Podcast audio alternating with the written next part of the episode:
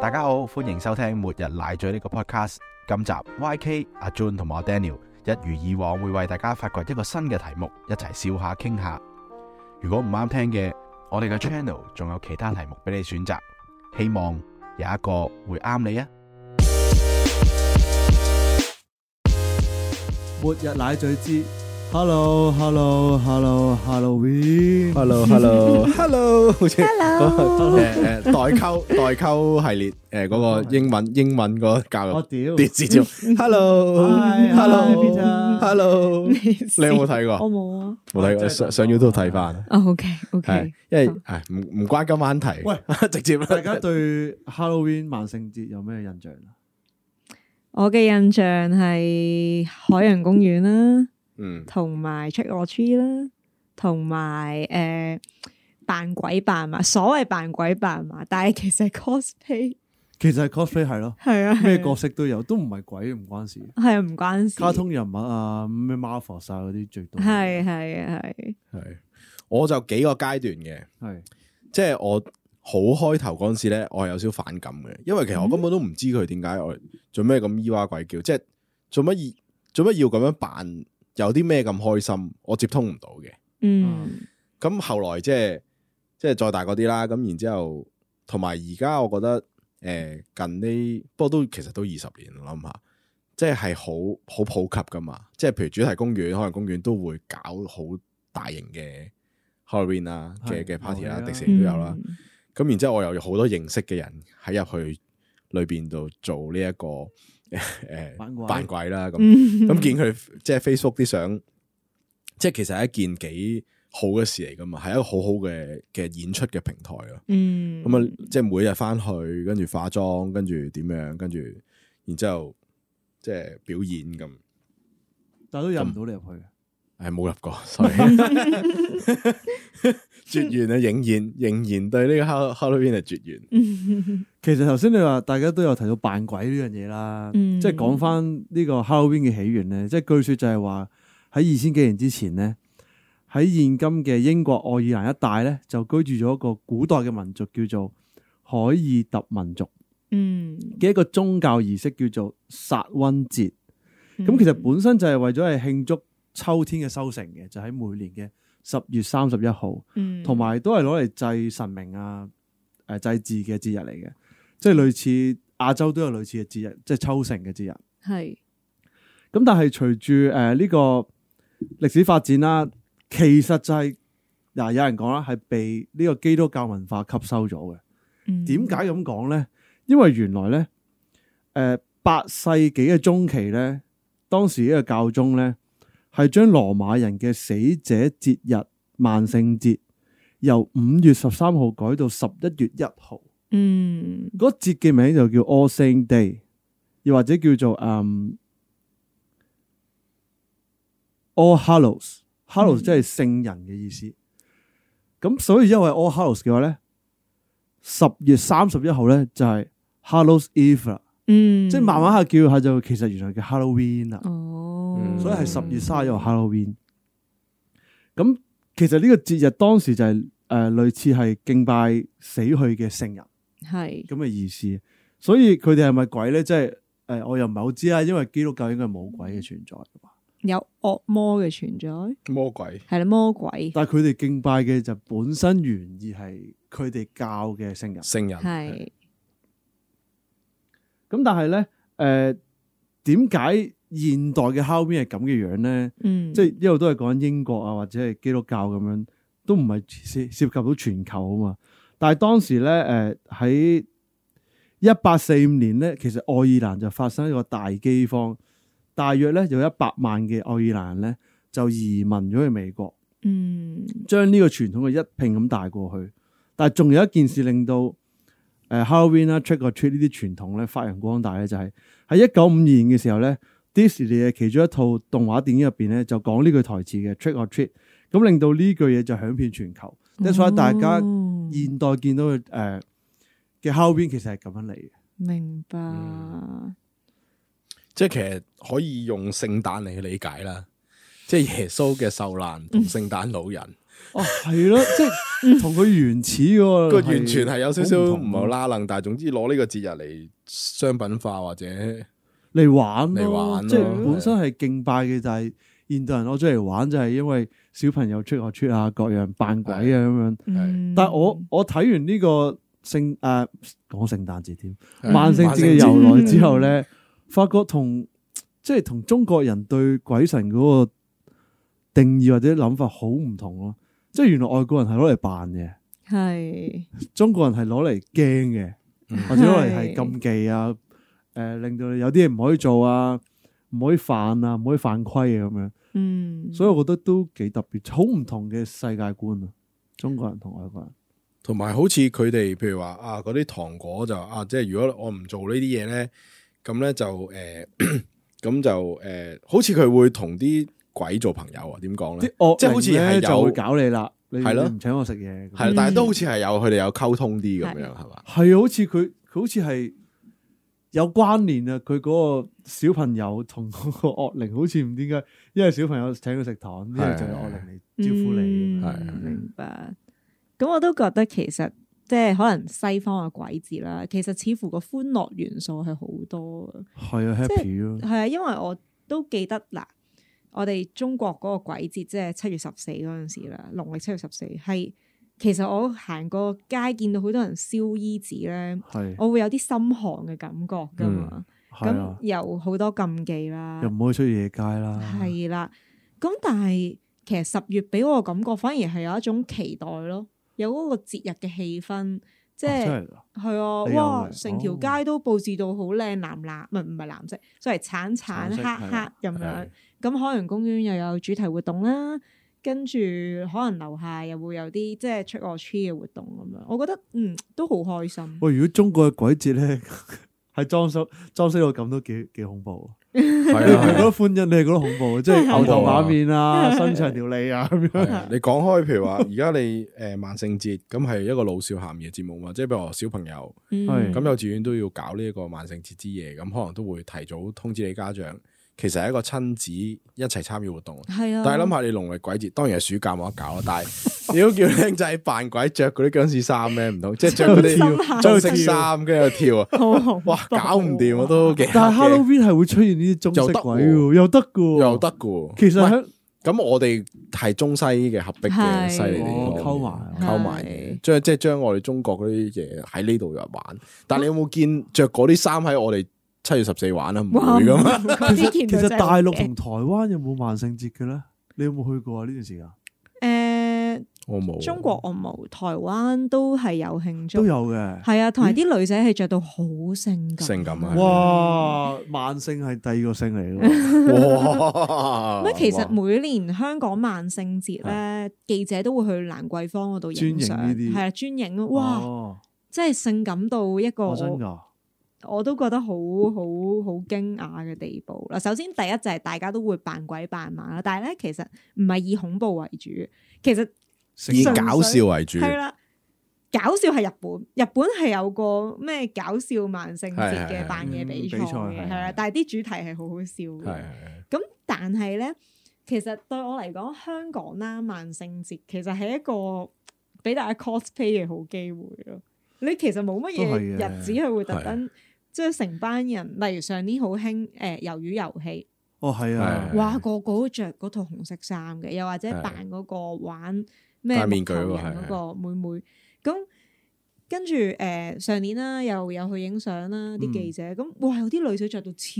級超級性感，同嗰啲台灣有嘅得揮性感女郎係嘅啊有得揮，我就覺得哇，其實萬聖節都係一個俾大家有個機會係可以即係試一啲新嘅嘢，試一啲新嘅好似出形象 show 咁咯，係啊好似出平常人 show 出咁樣 show 咯，變咗係。係啊，但係即係可能你就係嗰晚着到好靚，俾人影低咗，成日都嗯上報紙嗯啊。幾好喎。 同埋嗰終於一揾晚到 cosplay 嘅基因啦。係啊啦，係咯，易服披嘅基因都無論你着成點，你喺條街度行，冇問題冇人會執係咯係咯你係啊，你唔着衫得啊，咁着條底褲都得住咁哦係咯，淨係着條底褲都有喎。女仔唔得，女仔唔得。女仔點解點解唔得啊？歡迎喎，香港應咁你會俾警察拉？該點解啊？咩？你上身唔着衫，你裸露啊嘛？貼個乳貼咪得咯。話誒誒，我我我冇，即係會我。拉㗎。女仔係唔可以上身唔着衫㗎。哦係咩係啊。咁點解男人得嘅？诶，呃你你問問下律男女師唔平可等啊能要，喎我哋下下下一次係節下目請回分曉係啦係啦，請係律師過嚟傾下偈，可能要诶，但係都係咯，我我唔肯定啊，我都係法律問題嘅係下集啦係啊啦講，法律問題即係而家陳陳先生關心嘅裸露問題係系啊，係咯，咁我覺得诶萬聖節係歡欣嘅，嗯，認係同啦啊係老少咸宜嘅係。係啦。而即係其中其中一個，我覺得搞笑啲嘅經歷啊，唔係我嘅經歷，即係但係一個趣聞咧，我突然間好想攞出嚟分。系嚟啦話說咧，數年前萬聖節啦，蘭桂坊咧就有好都仲係有人 cosplay 扮鬼扮馬，咁有記者咧就影低咗一位男士扮呢一個 super 唔係嗰個叫咩美國隊長。嗯，亦都有另外一位女士咧，係着咗女裝嘅美國隊長系嘅相喎，系咁啊影低咗啦，系咁都 po 咗上佢哋嗰個新聞網度。 點知上中人咧就即係 message 咗個記者，就叫佢要求咧要鏟咗張相佢。大家估唔估到點解嘅咧？佢偷食，哇！阿 Junie 真係好聰明。係就係咧，原來咧嗰、個男仔咧就喺嗰個 message 度話，佢相入邊同佢合照嗰位女士咧，並唔係佢嘅 true girlfriend，而呢一張相咧 po 咗出嚟咧，就會影響咗佢同埋佢嘅 true girlfriend 嘅 relationship，所以就要求下架。咁之後呢件事就即係爆咗出嚟啦，跟住誒杜汶澤嗰個 page 離騷都有報導到，啊就好大 headline 就寫住話咩美國隊長隔離嗰個唔係佢女朋友，大家千祈咩咩留咗呢張相底嘅人，千祈唔好周圍 share。變咗做我記得張相佢望鏡頭佢唔係望鏡頭嘅，唔望鏡頭佢啊係同另外即係嗰個女仔啦，係望住第二個鏡頭影相，跟住但係就俾另一喎，位記者哦，攝記就影咗係啦，影低，咗仲放埋上網咁樣， 跟住即係自此之後就變咗一個即係小 即係小趣聞咯，就係、萬聖節蘭桂坊嘅趣聞。都係戴翻嗰啲面具扮鬼着數啲算啦，係係咯啦，你自己本身即係有呢科嘢，你就你啊揀小啲心戴啦面具噶， 啦， 你唔見得嗰日戴面具啊啦，係啊啦，咁多玩法，係啊，咁不過係啦，就花邊趣聞啦。我哋翻返去正題先，大家對萬聖節仲有冇啲咩回憶咧？我啊真係冇乜喎，因為唔知一嚟冇假放嘅，所以我又唔會特登話玩到好夜定係點樣。就算有啲 friend 叫我都話：喂，冇冇啊冇嘢扮喎，我唔出出去做咩 啫？冇嘢扮，你出去仲俾人笑添，可能又唔會俾人唔會好奇怪咩？如果即係有個人喺蘭桂坊冇乜都冇做，嗯，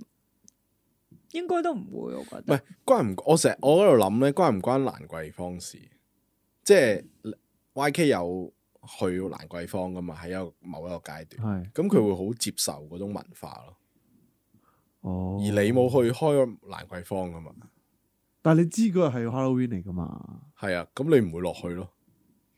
咪有啲人人平時多唔擠逼去啊，有啲人平時唔去，特登嗰日先去噶嘛？係啊，因為我係見係有啲家長帶埋自己小朋友落去。咁犀利。 O K，係啊，你你睇翻啲報道啊，真咁佢係行嘅啫喎，有真係訪問，唔係佢哋係真係睇會有人派糖嘅， O K 有 O 派 K，糖嘅亦都有咩哦都都幾特別嘅。即係我覺得嗰一日係係並唔係即係嗰啲咩蹦之蹦誒淨係係啦嗰啲 係啦，唔紅色係嗰啲即係落落落 disco 死啦！而家唔係叫 disco，好似 disco 點解你去過啊咧？ clubbing。 clubbing 八十年代嘅咧，我學咗你哋講嘢，冇啊！我細個都冇 disco 呢樣 嘢，唔好玩啊！我細個黐冇線 disco，我睇戲哇先我要有求鏟咗呢一段錄音，未出世世。係 disco 的士高、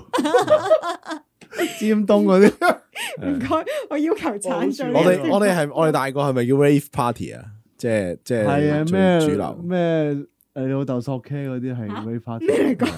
係啊，係大係頭係啊，大小李阿家唔嫲緊要嗰啊，啲得得，哦你你 research 唔係唔係，anyway 係啦，即係嗰萬聖節嗰晚，我覺得唔係話落去即係男男女女飲杯酒，係真係一家大細嘅，好開心哦嘅。派糖啊嘛，兩日小朋友係啊，即係會會有小朋友攞住個兜兜，跟住就係啦。你講起攞糖派糖，我就有啲有啲經驗嘅，因為我我之前住西貢嗰啲村屋咧，好多外國人住啊嘛，嗯，佢哋真係要準備一大抽糖擺喺門口噶，哇，